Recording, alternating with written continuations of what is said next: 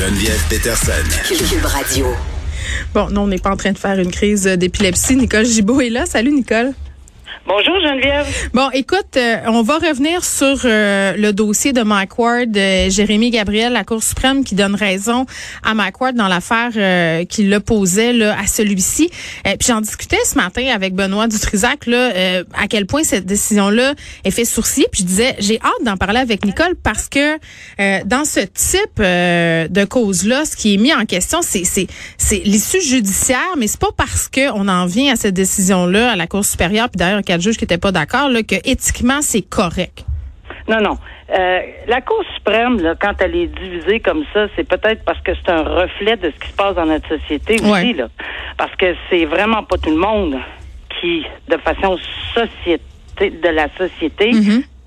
qui euh, approuvait ce genre d'humour ou qui approuvait ce genre de propos tenus sur une personne, un mineur, mm-hmm enfant handicapé lourdement euh, qui a décidé de sortir sur la place publique. Mais c'est là qu'on fait la différence. On dit, ben, c'est une personnalité publique et les personnalités publiques s'exposent à faire rire aux railleries, aux moqueries. ouais. Ben, le goût, le goût, là, ça, on dit souvent, les, les goûts se discutent pas. Mm. Et c'est clairement pas dans les goûts des juges de la Cour suprême qui soient dissidents ou qui soit majoritaire. Là, ça, on l'a compris dans cette décision-là. Il n'y a pas personne qui a avalisé ces propos-là. Puis, l'enjeu, ben oui, puis l'enjeu, c'est important de le rappeler, c'était pas un procès en diffamation, c'était savoir s'il y avait eu de la discrimination. Et là, tu touches la corde sensible de cette décision-là, absolument, parce que c'est vraiment pas Jérémy Gabriel qui a pris une action en diffamation, une action en dommage, c'est ça, un recours civil contre euh, contre Mike Ward. Et ça, c'était possible. C'est encore possible. Les humoristes, les journalistes, les politiciens, toute personne, pas obligé de des figures publiques, mais toute personne peut s'exposer à un libelle diffamatoire, à, une, poursuite en diffamation. Mm-hmm si ça rencontre les critères. Alors, c'est-à-dire faute, dommage et lien de causalité.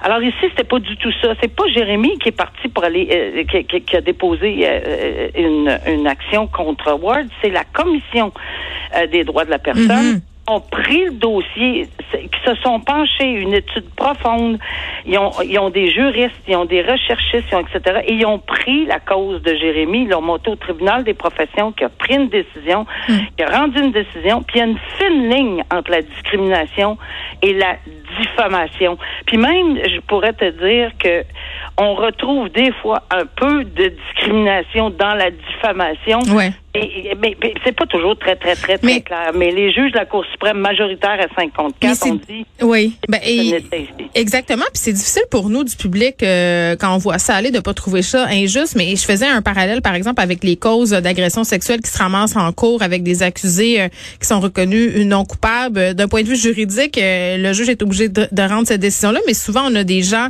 qui disent c'est pas parce que je rends cette décision-là que c'est correct ou que je crois pas la victime. Donc, il faut séparer les deux affaires la décision juridique et l'éthique de cette affaire-là. Puis moi, je, voulais te poser une autre question. Oui, vas-y. Par rapport euh, à la quête, si on veut, de Mike Ward dans cette histoire-là. Tu sais, on regarde ça. 35 000 Tu sais, ça aurait été facile là, pour Monsieur Ward, je crois, étant donné sa situation là, dans l'industrie de payer, de rémunérer euh, euh, Jérémy Gabriel. Mais lui, ça, il en avait fait un combat personnel pour la liberté d'expression. Et vraiment, je le crois, là, quand on l'entend en entrevue, ça a l'air important pour lui de mener ce combat-là. Il avait vraiment l'impression, je crois, que si ça allait pas jusqu'au bout, euh, on n'aurait pas pu, si on veut, euh, dire tout ce qu'on aurait voulu ou rire de tout quand on est un humoriste. Euh, si cette décision-là avait été autrement, aurait tourné en faveur de Jérémy Gabriel, Nicole, est-ce que vraiment ça aurait pu changer quelque chose au niveau de la liberté d'expression pour les humoristes?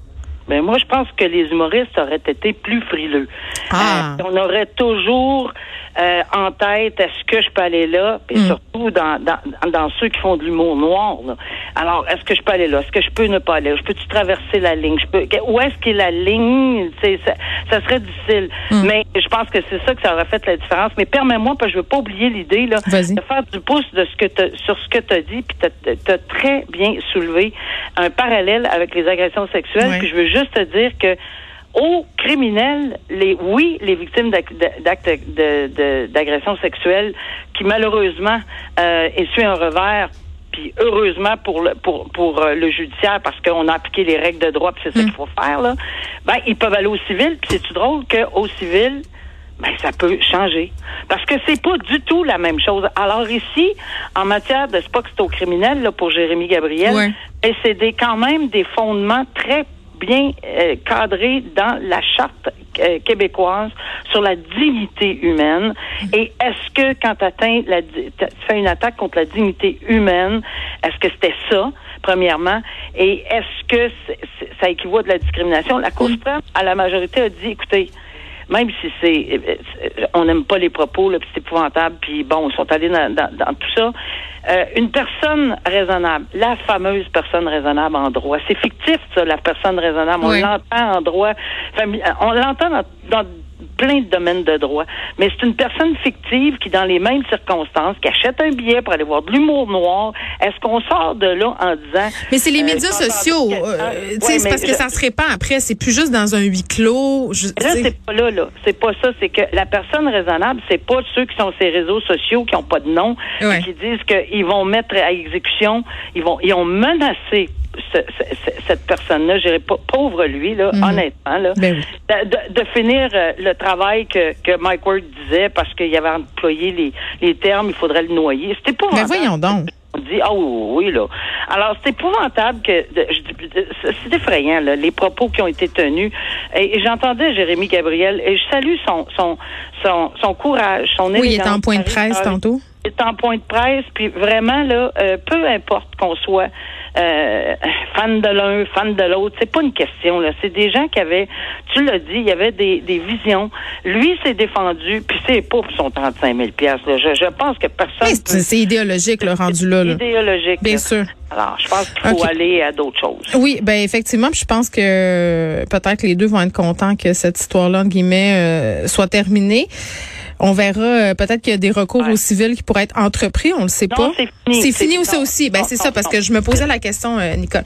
Euh, OK. Écoute, euh, on se parle euh, de services de garde, de garderie. Moi, j'ai trois enfants, tu le sais. Les, les deux premières, euh, elles sont allées dans un service de garde, un, CPE privé. C'était une grosse structure. Mais mon fils, je suis retournée au travail un peu plus tôt. Donc, c'était important pour moi de le mettre dans un milieu familial, Nicole. Et quand on magasine, entre guillemets, une garderie, là, tu veux le meilleur endroit, tu penses aux enjeux de sécurité. Puis quand tu prends la décision de laisser ton enfant à quelqu'un toute la journée, là, euh, faut que tu puisses partir avec la certitude que tout va bien se passer, que les règlements sont appliqués, que ton enfant finalement va te revenir en un seul morceau à la fin de la journée.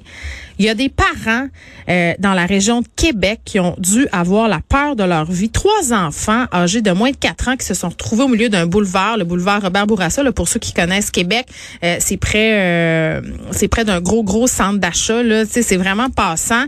les enfants qui ont réussi à, s'enfuir, apparemment en empruntant une porte à un autre étage. la police qui a été appelée parce qu'on a reçu des appels justement en disant, ben écoutez, il y a trois enfants qui circulent sur une rue où justement autos euh, circulent à grande vitesse. La garderie, le jardin enchanté. Puis si on regarde un peu euh, toute cette histoire-là, on comprend avec les témoignages qu'il y avait déjà eu des manquements avant. Peut-être pas des manquements de cet ordre-là, mais quand même, euh, c'est inquiétant. Moi, c'est le pire cauchemar d'un parent. Heureusement, il n'y a rien arrivé, mais il aurait pu avoir des enfants frappés. Là. Mais ça, ça, ça, se peut pas le vivre ça, et je le comprends tellement parce que je veux dire, on voit souvent là, ce genre de dossier-là où, oui, là, effectivement, il y a, peut-être eu une négligence dans, un cas particulier, chez un parent particulier qui s'occupait pas de ses enfants. Mais là, ici, c'est une garderie, là. C'est Mais c'est parce que c'est ta job, Nicole, de t'occuper des enfants puis de les ramener à la fin de la journée à leurs parents tout d'un bout. Hein? C'est pas, pas, un enfant qui s'est sauvé euh, de, de la vue de ses parents deux minutes, c'est ramassé là. là. Mm. C'est pas, c'est pas ça. Là. C'est effectivement, tu as raison de le souligner. leur job, c'est ta responsabilité comme parent, tu la transmets ben dans cette garderie-là et tu dis protéger mon petit, là, ça n'a pas, ça a pas d'allure. Et de lire ça, moi aussi, ça m'a glacé le sang. Mais, euh, et, mais de dire qu'il n'y aurait pas d'accusation criminelle, là, parce qu'il n'y a pas eu d'acte criminel, c'est parce qu'il n'est rien arrivé s'il était arrivé quelque chose. Ça, je t'avouerai que bon, je vais respecter la décision. Je peux comprendre, mais j'ai j'ai vu dans C'est l'SPVQ qui a dit ça. Là. Ouais, mais j'ai vu dans une autre région où il est arrivé quelque chose avec euh, un enfant très très très bas âge, puis les policiers ont pris la décision de pas aller. Je ne sais pas pourquoi. Euh, Peut-être que j'ai pas assez de détails. Je veux pas blâmer les, les policiers de dire qu'il n'y a rien de criminel. Mais il y a des raisons. Là. Les policiers ne prennent pas juste des décisions à la légère. Là. Oui, mais des fois, je me dis, il faut peut-être juste regarder l'ensemble de la situation. Ouais. Ben, surtout s'il y avait eu des manquements avant, Et puis là, ça les a exposés à un danger. Euh, je sais pas. Et, et que peut-être que oui, quand on n'est pas sûr, parce que j'ai été euh, dans une situation où moi, je pense que le policier aurait dû le donner au DPCP, puis quitte Oui. à- à ce que le DPCP prenne la décision finale parce que c'est eux. Ouais. Maintenant, est-ce qu'il y avait, assez- il y a, il y a peut-être pas assez d'éléments. Peut-être que Hmm. oui, mais nettement, il y a des éléments de négligence. Mais de négligence, est-ce que la négligence, elle est au point criminel ou elle est une négligence civile? C'est peut-être là, là que, mais tu sais, c'est- faut, faut- les policiers, oui, je comprends qu'ils ont une formation, etc., mais la décision finale en matière criminelle, c'est toujours le DPCP. Mais évidemment, il faut qu'il leur apporte un dossier bien euh, détaillé. Il faut, faut qu'il faut qu'il y ait de la matière pour Oui. que le DPCP On reste dans la région de Québec. On s'était parlé d'une situation où il y avait plusieurs femmes, euh, filles euh, intoxiquées au GHB. Euh, bon, on, se demandait où ça avait lieu. Là, il y a un bar en particulier, le bar L'Expat, qui risque de perdre son permis parce que justement, il a été convoqué par la Régie des alcools, des courses et des jeux pour plusieurs infractions, dont des cas d'intoxication au GHB, là, des cas qui sont d'ailleurs toujours sous enquête. Oui, puis c'est vraiment, euh, ça va être la régie des courses euh, et, euh, et ben, permis d'alcool là, qui va, qui les convoque parce que Ouais. de toute évidence, euh, il y a matière là à ce que.